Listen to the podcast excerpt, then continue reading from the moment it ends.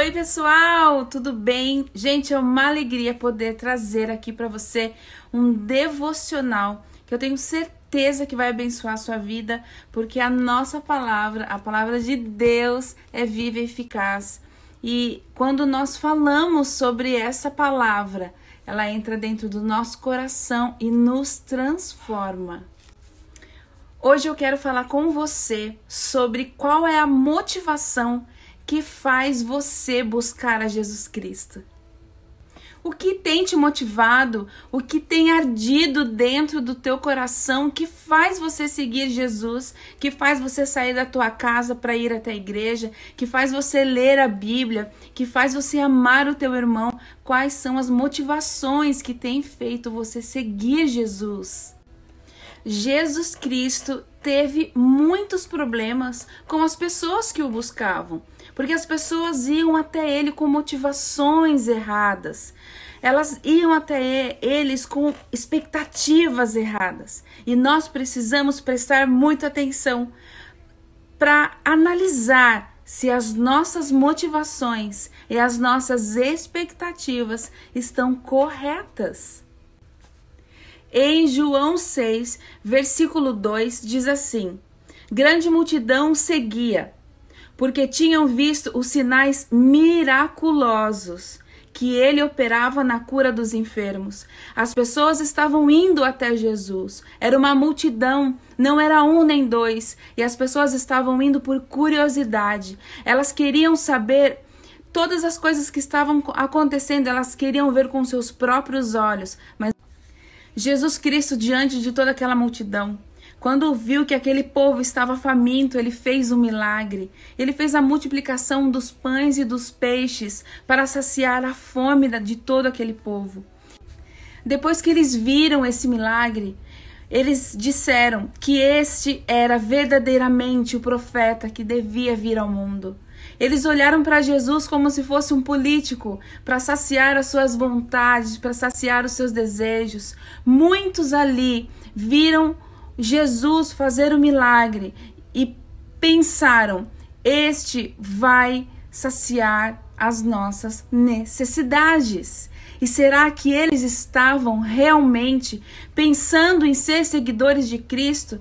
Será que eles queriam realmente consertar aquilo que a, pudesse desagradar a Deus, mudar a sua forma de pensar, a sua forma de agir, ou eles queriam somente os milagres.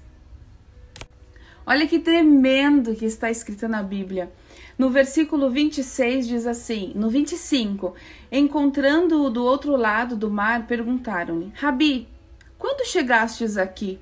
Respondeu Jesus: Em verdade, em verdade vos digo que me buscais não pelos sinais miraculosos que vistes, mas porque comestes do pão e vos fartastes. Trabalhai não pela comida que perece, mas pela comida que permanece para a vida eterna, a qual o Filho do Homem vos dará, porque Deus, o Pai, o marcou com seu selo. Gente, Aqui está falando também que as pessoas não buscavam somente pela curiosidade, mas buscavam esperando um milagre para que ele pudesse, eles pudessem comer e se saciar. As pessoas iam até Jesus por interesse, interesse pessoal. No versículo 34, disseram assim: Senhor, dá-nos sempre deste pão.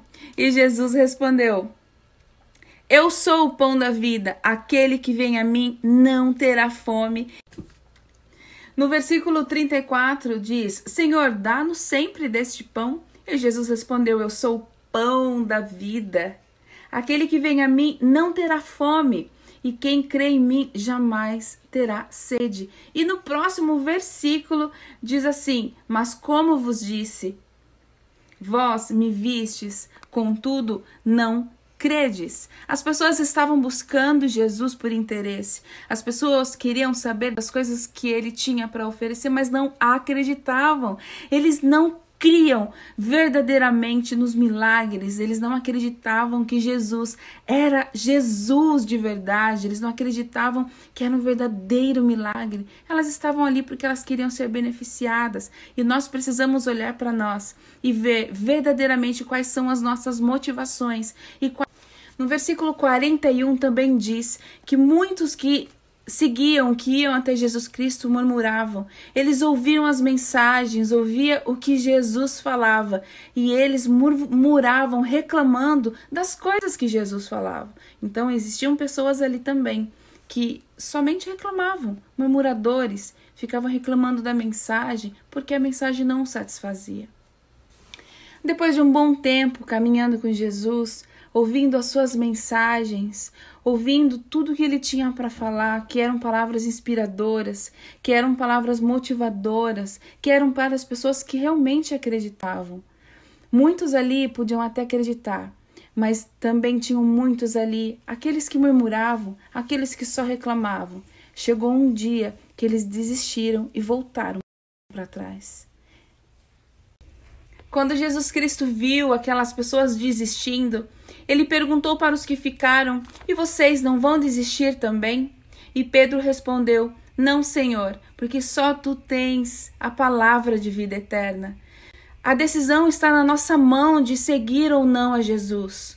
Nós precisamos prestar atenção quais são as nossas motivações. Será que nós queremos estar perto de Jesus e falar que nós queremos Jesus Cristo só porque nós sabemos que Ele tem coisas boas para oferecer ou porque nós realmente o amamos. Nós precisamos amar Jesus, nós precisamos prestar atenção nas nossas, nas nossas motivações, na expectativa do nosso coração.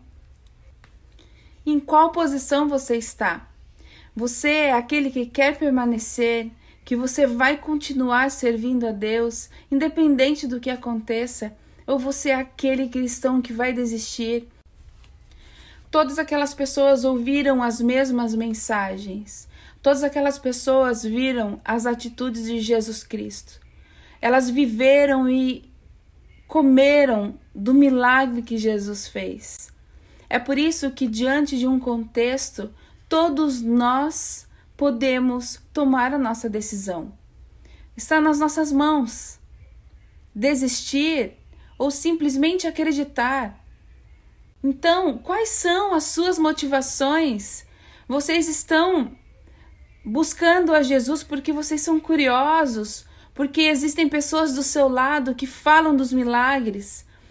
Vocês são os incrédulos, os curiosos, os interesseiros, os murmuradores ou vocês são aqueles fiéis que pode acontecer o que acontecer, vocês sempre estarão nos pés do Senhor.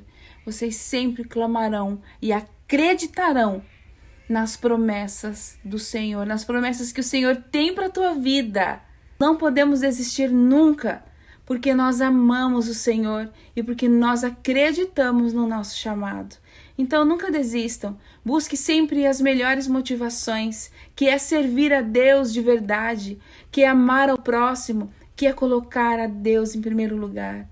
Deus precisa ser a nossa maior motivação, querer simplesmente estar perto dele e obedecer.